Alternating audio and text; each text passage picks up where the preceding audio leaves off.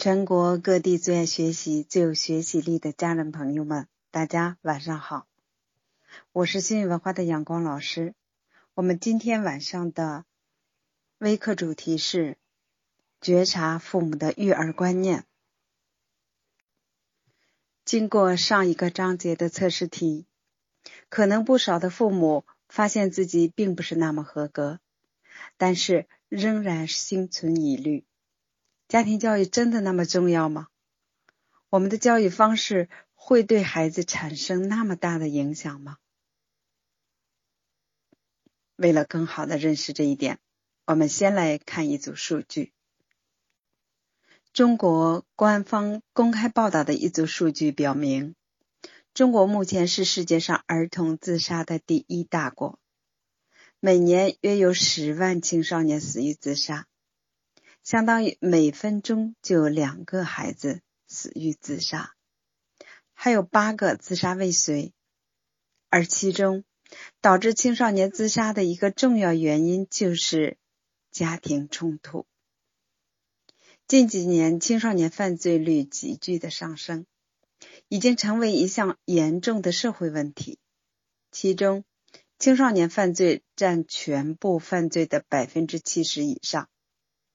十五至十六岁的少年犯罪又占青少年犯罪的百分之七十以上。公安大学犯罪心理学教授李梅金指出，几乎所有的犯罪行为都与这个人零到六岁期间所接受的家庭教育的水平有关。或许这些数据令人觉得心情太过沉重。那么，我们再来说一个非常普遍的现象。据统计，中国近八年来离婚率离婚率呈逐年上升的趋势。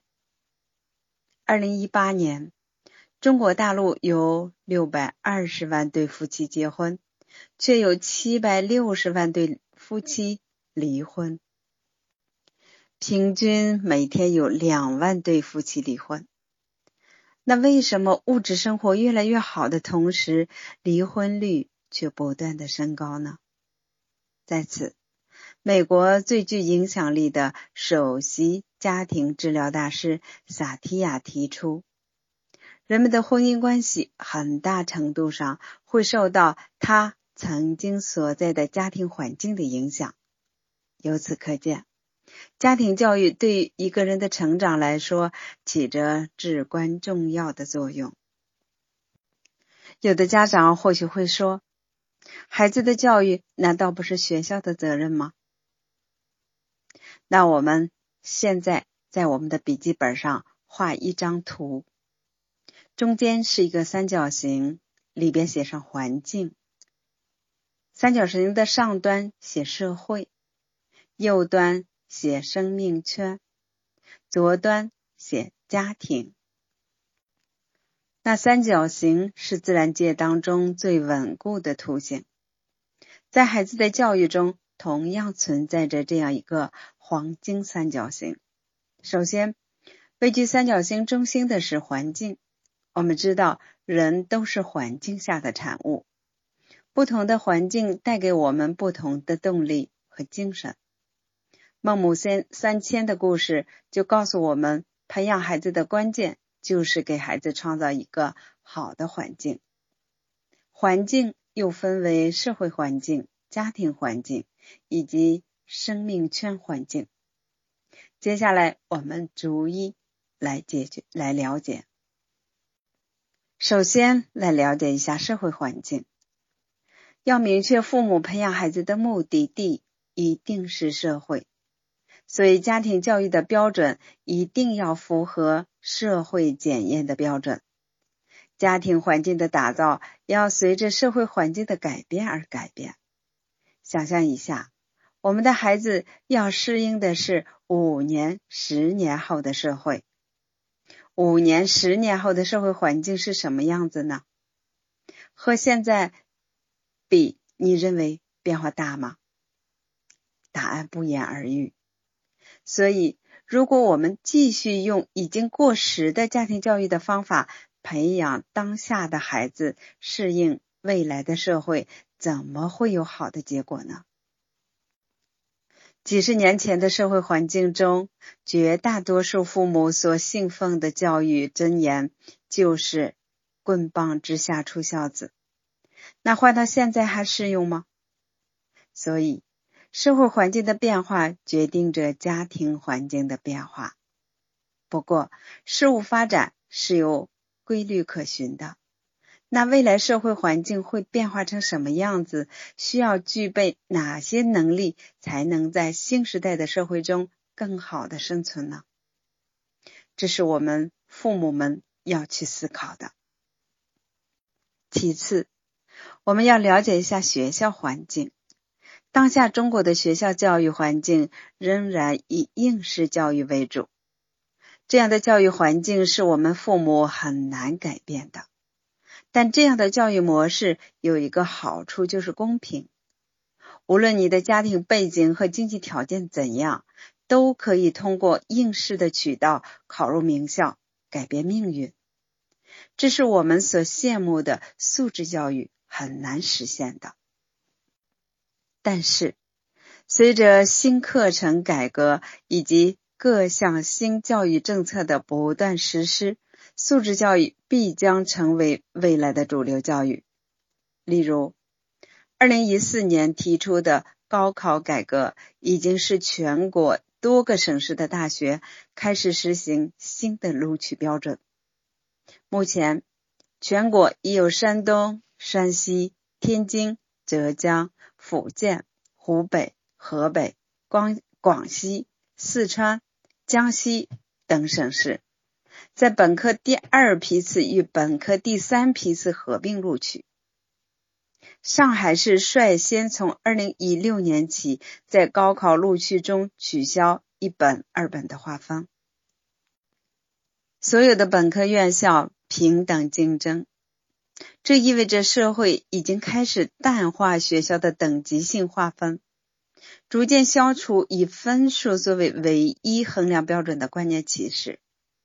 同时，给到学生更多的选择机会，让那些即便是学习成绩不是太好，但却拥有不同的能力、不同爱好的孩子们，都能够实现个性化的发展。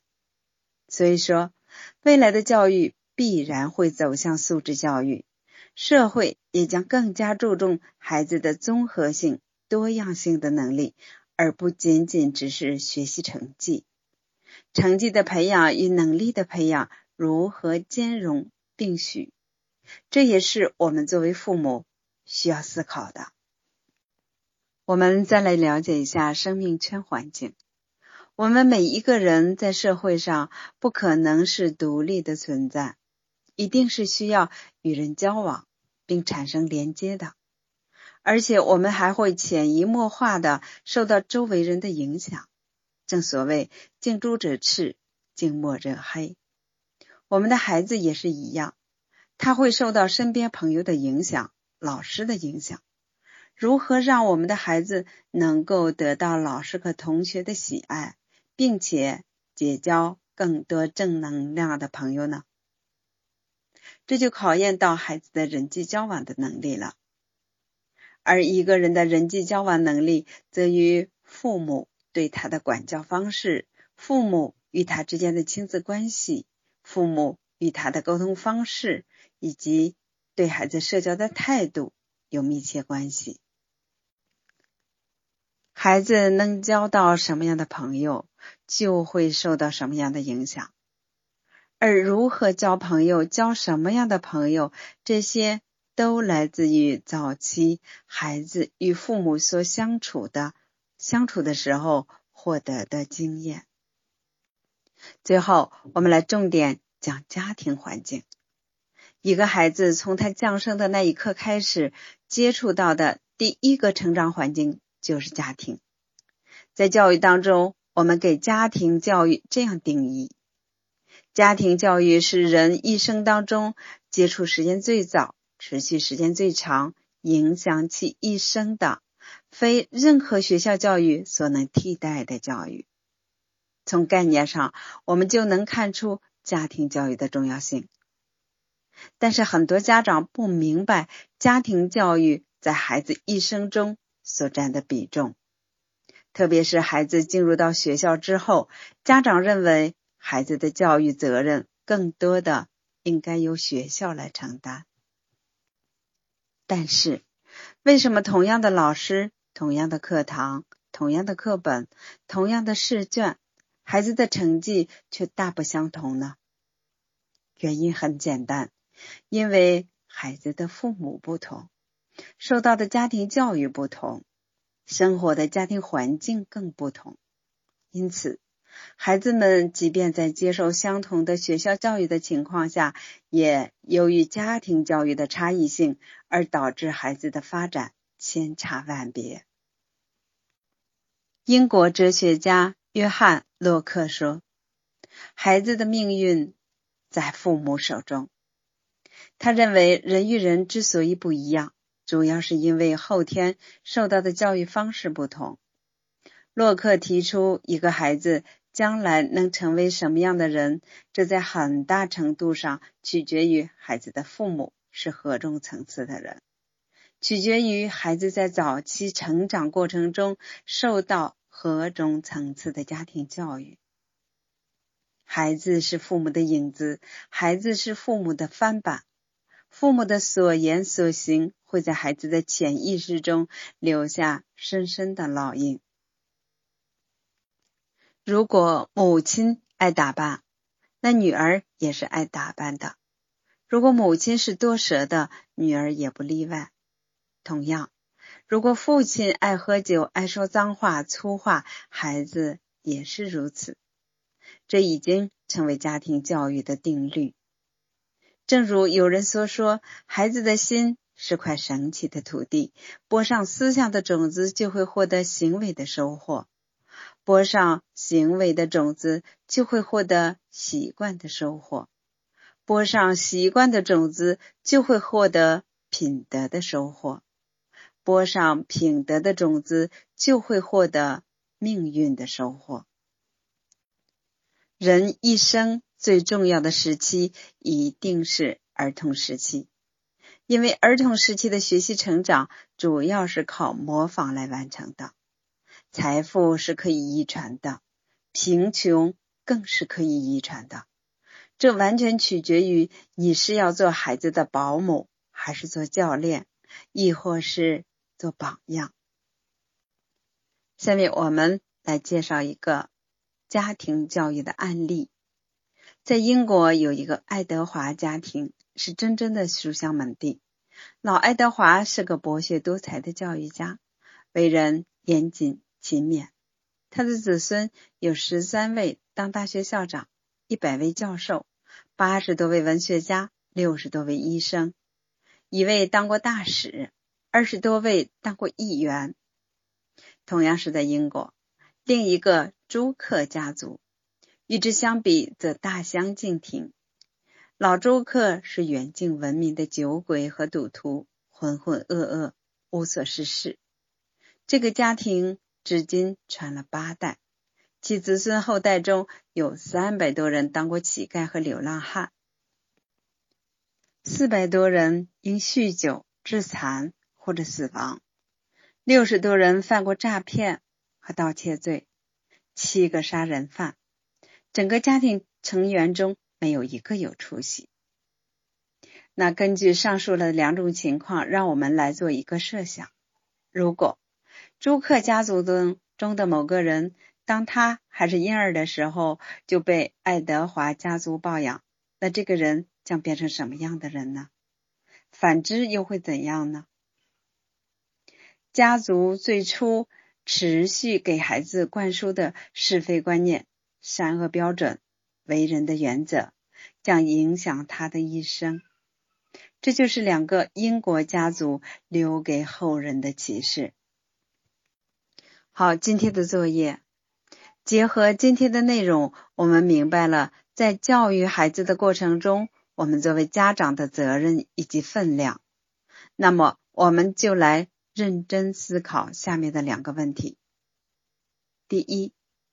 您身上有什么优点是希望孩子继承的？写出五个。第二，您身上有什么缺点是不希望孩子拥有的？也写出五个。将您希望孩子继承的优点不断的发扬下去，放大并融入到您和孩子生活的每一天，让他们像空气和阳光一样充满家庭的每个角落。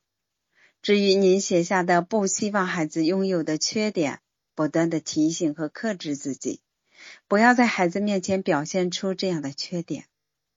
即使有时候不小心表现出来，没有关系。